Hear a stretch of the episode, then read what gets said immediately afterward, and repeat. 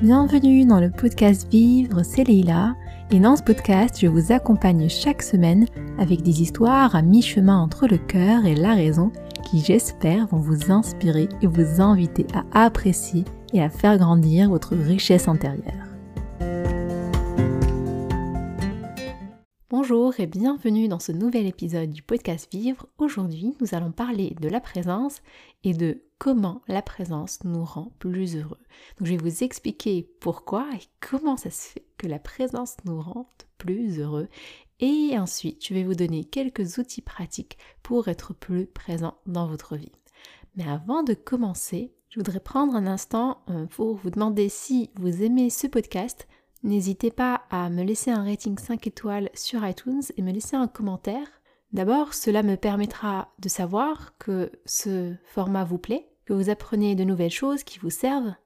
Et ensuite, cela permet de donner plus de visibilité au podcast pour en faire bénéficier plus de monde. N'hésitez pas aussi à en parler au maximum autour de vous. C'est parti pour entrer dans le vif du sujet. Déjà, pourquoi parle-t-on de présence? C'est un concept qui peut paraître simple et aussi des fois barbant. On parle souvent de présence, présence, soyez présent vous-même. Des fois ça peut être un peu barbant, je vous l'accorde. Mais pour vous donner une idée d'à quel point c'est important, il faut savoir qu'on passe 47% de notre temps à penser au passé ou au futur. Et c'est pas un chiffre que je sors de ma tête, de mon chapeau, mais c'est un chiffre qui a été établi par des études en neurosciences à l'université de Harvard. Vous vous rendez compte, cela veut dire qu'on passe près de la moitié de notre temps à ne pas vivre le moment présent.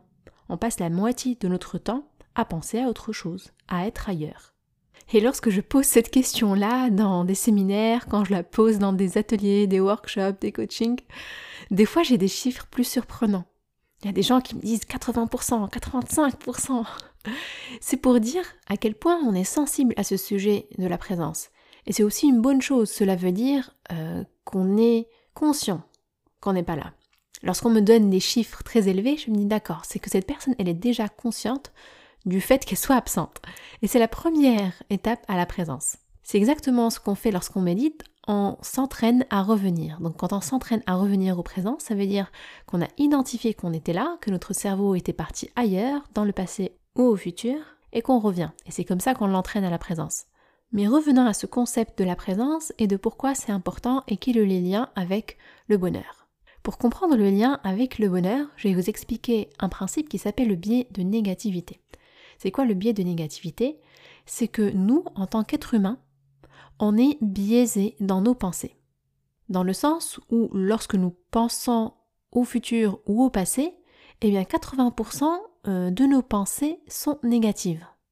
Et c'est tout à fait normal. Ce n'est pas parce qu'on s'inquiète euh, du futur ou alors qu'on rumine le passé qu'on n'est pas normal ou qu'on est euh, faible psychiquement ou que sais-je. C'est juste notre humanité. Notre cerveau n'est pas là pour nous rendre heureux, notre cerveau est là pour nous protéger. Et donc, lorsqu'il, par exemple, nous fait penser au futur avec plein d'appréhension, il veut simplement nous préparer au futur. Donc, il identifie ce qui est négatif dans le futur, ce qui pourrait arriver, en pensant souvent à pas mal de catastrophes. Donc c'est un biais qui nous aide dans notre survie, mais entre-temps, eh bien, il nous pourrit un petit peu la vie quand même. Et tous les scénarios que notre cerveau se fait dans sa tête sont des sources de frustration, sont des sources de malheur. Parce qu'en y pensant, eh bien, on a l'impression de les vivre, on ressent les émotions qui vont avec. Et on se retrouve avec beaucoup plus de problèmes imaginaires que de problèmes réels.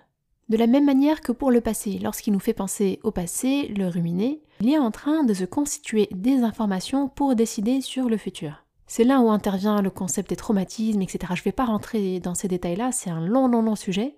Mais en tout cas, ce qu'il faut savoir, euh, si on simplifie, c'est que euh, notre cerveau construit ses décisions au travers des informations fournies par notre expérience passée.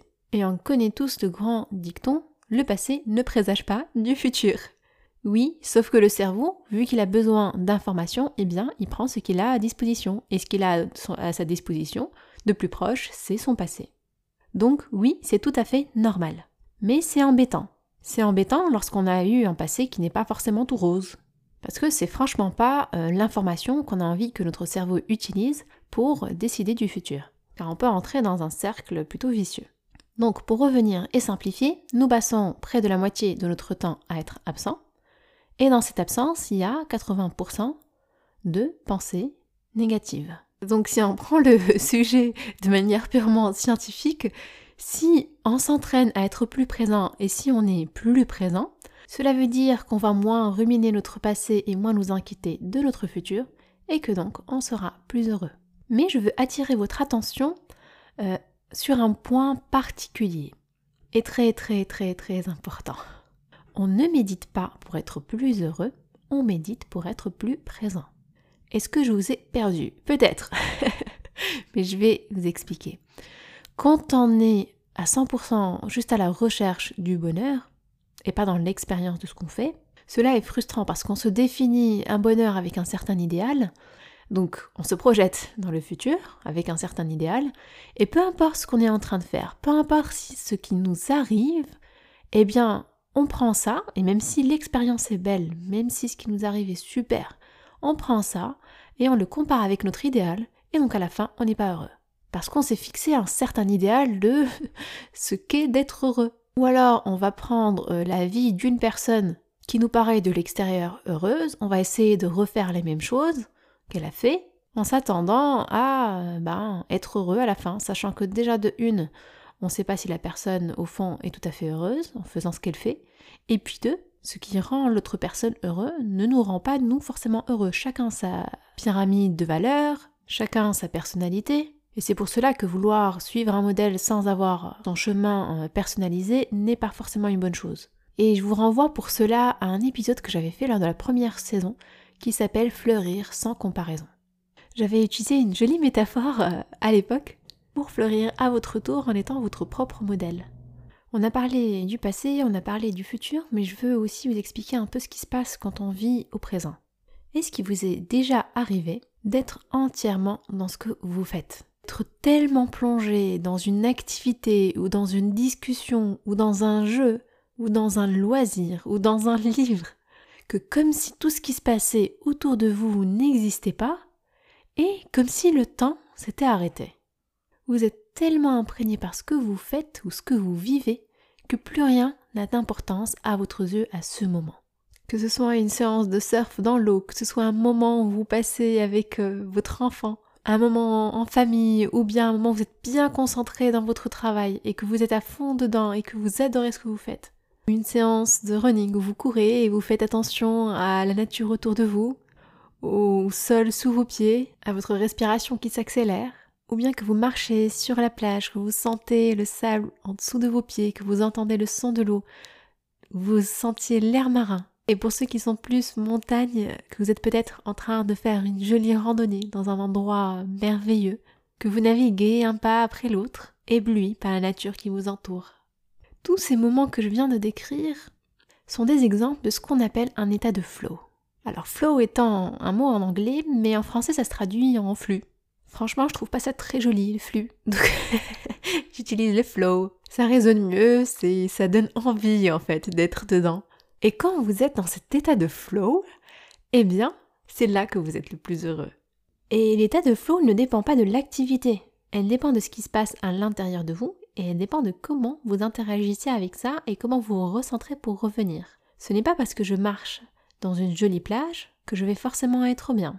Parce que si je marche sur cette jolie plage et que je pense à tous mes problèmes, en même temps, je ne vais pas passer un bon moment. De même, si je suis avec mes proches et que je ressasse tous mes soucis du travail, je ne vais pas passer un bon moment.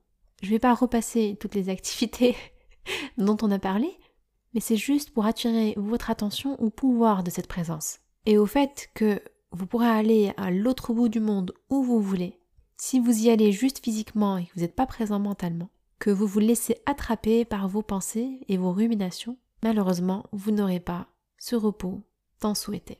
Bien sûr, être dans un endroit merveilleux favorise la présence. On a envie d'être présent. Mais si on est mal entraîné, eh bien malheureusement, on l'est pas. Voilà, donc je vous ai expliqué maintenant euh, qu'est-ce que la présence, quel est le lien entre la présence et le bonheur. Et je vais passer maintenant à quelques manières de vous entraîner à être plus présent.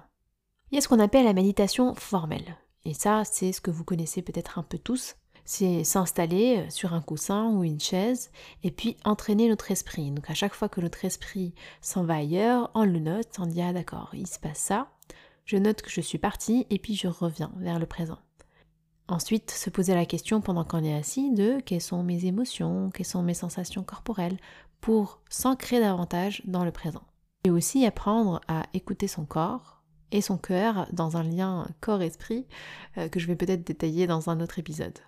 Mais il y a aussi l'entraînement à la présence de manière informelle dans notre quotidien. Lorsqu'on réalise une action euh, du quotidien, banale, hein, prendre sa douche, ou bien prendre un repas, ou simplement faire la vaisselle ou marcher dans la rue, ou avoir une discussion agréable, on peut, pendant que euh, nous réalisons cette action-là, nous entraîner à être plus présent. Lorsqu'on est en train de réaliser cette action-là, on observe ce qui se passe en nous. On observe si euh, notre esprit va ailleurs. Et on dit ah ok ça j'y suis plus, je vais revenir voir cette action et aller vraiment regarder le détail de ce qui se passe et observer, profiter, intégrer, sentir, toucher faire en sorte que le maximum de sens et d'attention soit impliqué dans ce que nous faisons. Et le troisième entraînement à la présence, c'est la gratitude. Je vous avais fait un épisode sur la gratitude euh, dans la première saison, vous pouvez aller le consulter. Mais là, je vous explique pourquoi la gratitude est importante.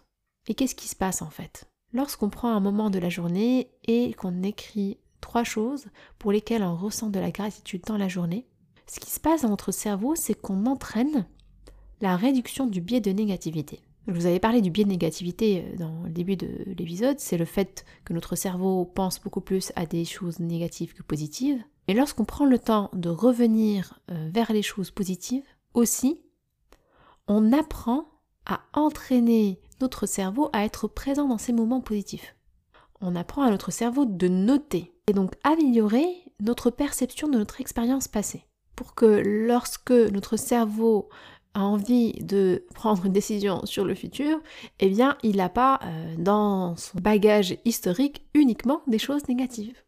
Et c'est pour ça que ça marche en fait. Ce n'est pas de la magie, juste de la science. Et aussi à nouveau, ça peut paraître basique et insignifiant. Mais j'espère qu'après avoir écouté cet épisode, vous comprenez pourquoi c'est important.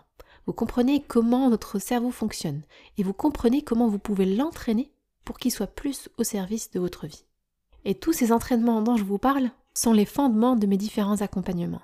Parce que j'accompagne des gens, que ce soit en coaching individuel, en groupe ou en entreprise, j'explique au maximum le pourquoi du comment, en les accompagnant pour que cela ne reste pas que de la théorie, mais qu'ils le mettent en pratique régulièrement. Bien sûr, en leur euh, donnant des supports pour qu'ils puissent pratiquer, mais surtout en réalisant des points réguliers pour les suivre dans leur cheminement, m'adapter à leur cas particulier. J'espère que ce que je vous ai expliqué dans cet épisode vous euh, a inspiré pour mettre en pratique un peu tout ça. Je n'ai aucun doute sur le fait que cela va vraiment transformer votre vie. En tout cas, jusqu'à aujourd'hui, je n'ai eu aucune personne qui m'a dit Leila, ça fonctionne pas. Donc appliquez, appliquez, appliquez. Bien sûr, si vous voulez approfondir en rejoignant l'un de mes programmes, eh bien n'hésitez pas à m'écrire. C'est la fin de notre épisode, j'espère qu'il vous a plu, que vous avez appris de nouvelles choses et surtout que vous allez les appliquer. Et pour ma part, je vous dis à la semaine prochaine pour un nouvel épisode du podcast Vivre.